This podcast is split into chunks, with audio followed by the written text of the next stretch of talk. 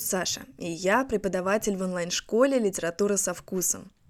В рамках нашего курса по подготовке к ЕГЭ мы предлагаем не только изучать сухую теорию для экзамена, но и углубленно погружаться в предмет. Все мы знаем, что литература не существует без авторов, а авторы – без биографий. Давайте познакомимся с ними поближе.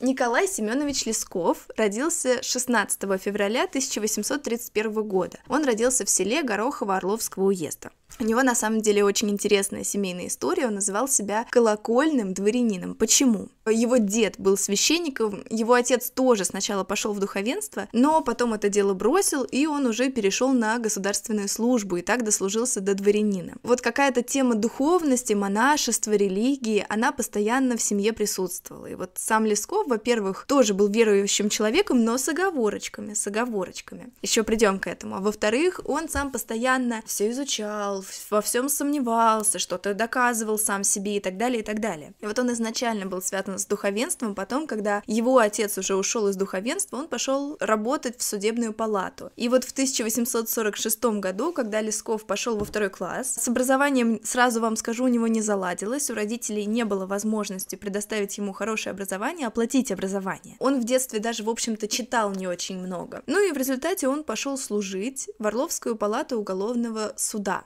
То есть, понимаете, да, особо сильного образования он не получил, как и многие другие великие писатели. Тот же Пушкин, например, не очень хорошо учился. Но это не помешало ему стать великим писателем и так вписать свое имя в историко-литературный процесс. Закончил он два класса и в 1847 году был принят на службу писарем. То есть он, как Акакий Акакевич Башмачкин из Шинели Гоголя, просто переписывал всякие разные дела, и он там какого-то опыта набрался, как Островский в свое время. Больше всего всего он интересовался и встречался с делами о краже. Когда вот были дела про убийство на почве ревности, семейные разборки, ему это тоже было очень интересно. Вот, Лесков про все это начитался, и вот там услышал историю, которую потом он опишет в «Леди Макбет Мценского уезда». Там он прослужил несколько лет, после этого его перевели в Киев, в штат Киевской казенной палаты, и чиновники, вот когда они поступают на государственную службу, особенно писарями, могут сотрудника потом перевести в совершенно другое ведомство, потому что, ну, он не специалист, он рядовой служащий, и неважно для чиновников, для верхов, где он будет служить. И вот в Киеве он прослужит потом еще очень долго, до 1857 года, но эта служба, сразу вам скажу, она его не удовлетворяет. И примерно в это время он женится, он знакомится со своей первой женой, раз есть первая, значит, будет вторая, да, понимаете? Это была тяжелая любовь на самом деле, потому что сам по себе Лесков просто по характеру был человеком довольно трудным, можно сказать, он был в какой-то степени тираном. И вот свою первую жену он довел на самом деле до сумасшествия. Он сам же говорил, что это она его до сумасшествия довела, но это запутанная история. Тем не менее, он женился, и вот от этого брака у него родился сын. И сын ненавидел его всю жизнь за его отношения с матерью. Вот не сложилось у него с этой женщиной, она потом попала в психиатрическую больницу и в бреду говорила, что он черный человек и так далее, и так далее. На этом этапе ему нужно было кормить семью. Служба дохода ему не приносила. И вот он устраивается уже на коммерческую службу к своим родственникам в компанию Шкот и Вилькинс. Это вот вроде супермаркетов, у них были свои пятерочки по всему Киеву, лавки с продуктами, и Лесков работает у них закупщиком, то есть он ездит по всей России,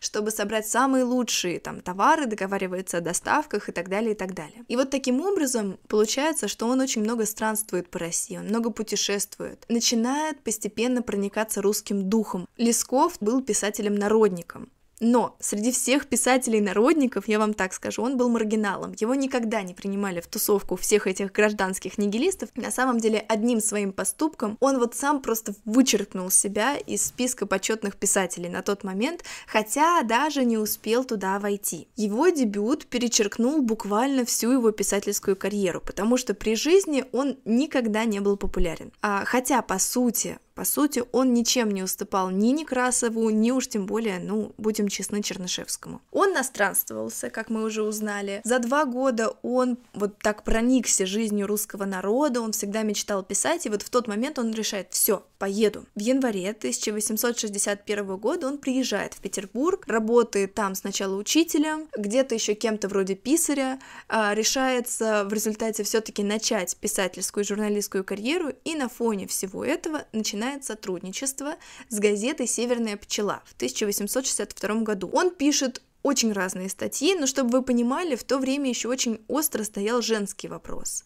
И Лесков пишет о женской эмансипации, то есть он продвигает равенство прав женщин и мужчин. Помимо этого он пишет о сельском хозяйстве, о других насущных вопросах. То есть преимущественно он все-таки работает журналистом. Немного очеркистом, то есть он очерки пишет, немного корреспондентом и так далее. Но он не просто новости пишет, он их анализирует. И надо сказать, что он был сторонником женского вопроса, но исключая тройные браки. Он считает, что вот с женским вопросом в какой-то степени приходит развязность в обществе. И не забывайте, что Лесков был человеком максимально максимально верующим. Ему вот тройные браки, полиамория, это жутко притило. И вот как раз-таки в тот момент популярный Чернышевский, Добролюбов и все такие нигилистические коммуны. Это вот когда молодые люди собираются вместе, у них там абсолютно все общее, в том числе и они друг для друга тоже общие, да.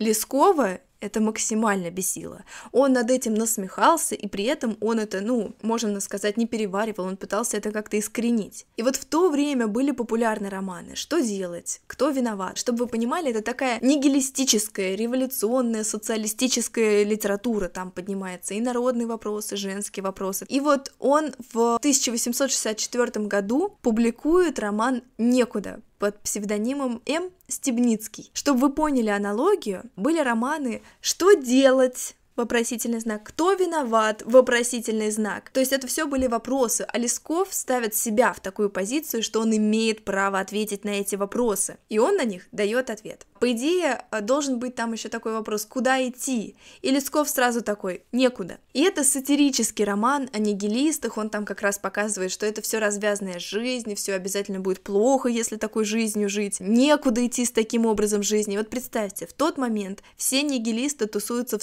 «Современнике». «Современник» — самый популярный литературный журнал. Они вообще на пике популярности. Там Некрасов, там Белинский. И все. Вот этот дебют Лескова буквально вычеркивает его из русской литературной тусовки середины 19 века. На самом деле он был ближе к славянофилам. Были западники, были славянофилы. Он больше придерживался такой истины русского духа. Он общался с Аксаковым, с Далем. Но вот суть в том, что именно из модной литературной тусовки его исключают, его никто не хочет печатать, но из всех народников он оказывается истинным, потому что он-то с народом общается, не так, как дворяне, а он общается именно из позиции равного, он хочет изучить народ не только пишет, но и пытается еще что-то сделать. Вот знаете, как Бродский говорил, человек — это сумма его поступков. Вот Лесков, он, можно сказать, соответствовал вот этой фразе. Лесков назначен членом особого отдела ученого совета Министерства народного просвещения по рассмотрению книг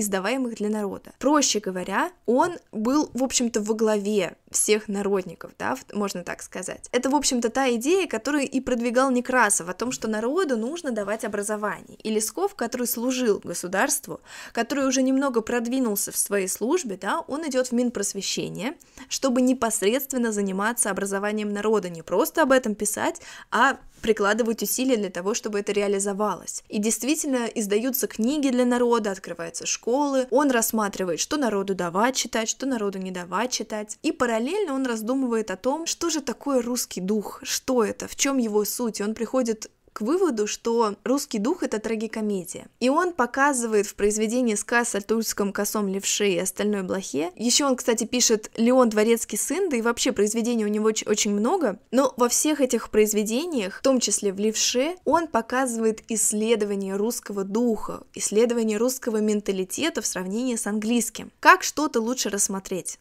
Как мы делаем выбор? Мы сравниваем.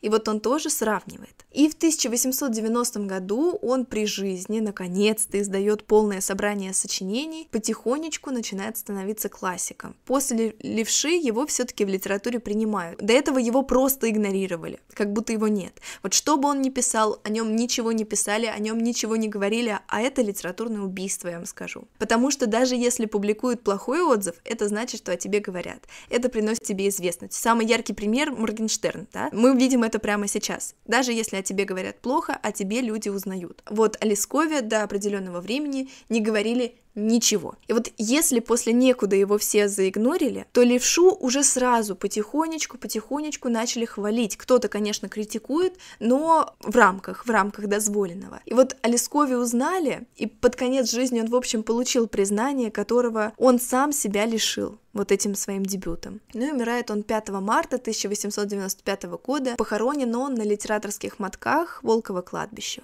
Вот такой Лесков. На этом все. Спасибо за то, что дослушали наш подкаст до конца. Если у вас появятся вопросы о литературе, обязательно пишите в наш телеграм-канал или в паблик ВКонтакте. Мы будем рады помочь. До скорых встреч! С любовью, Саша и команда «Литература со вкусом».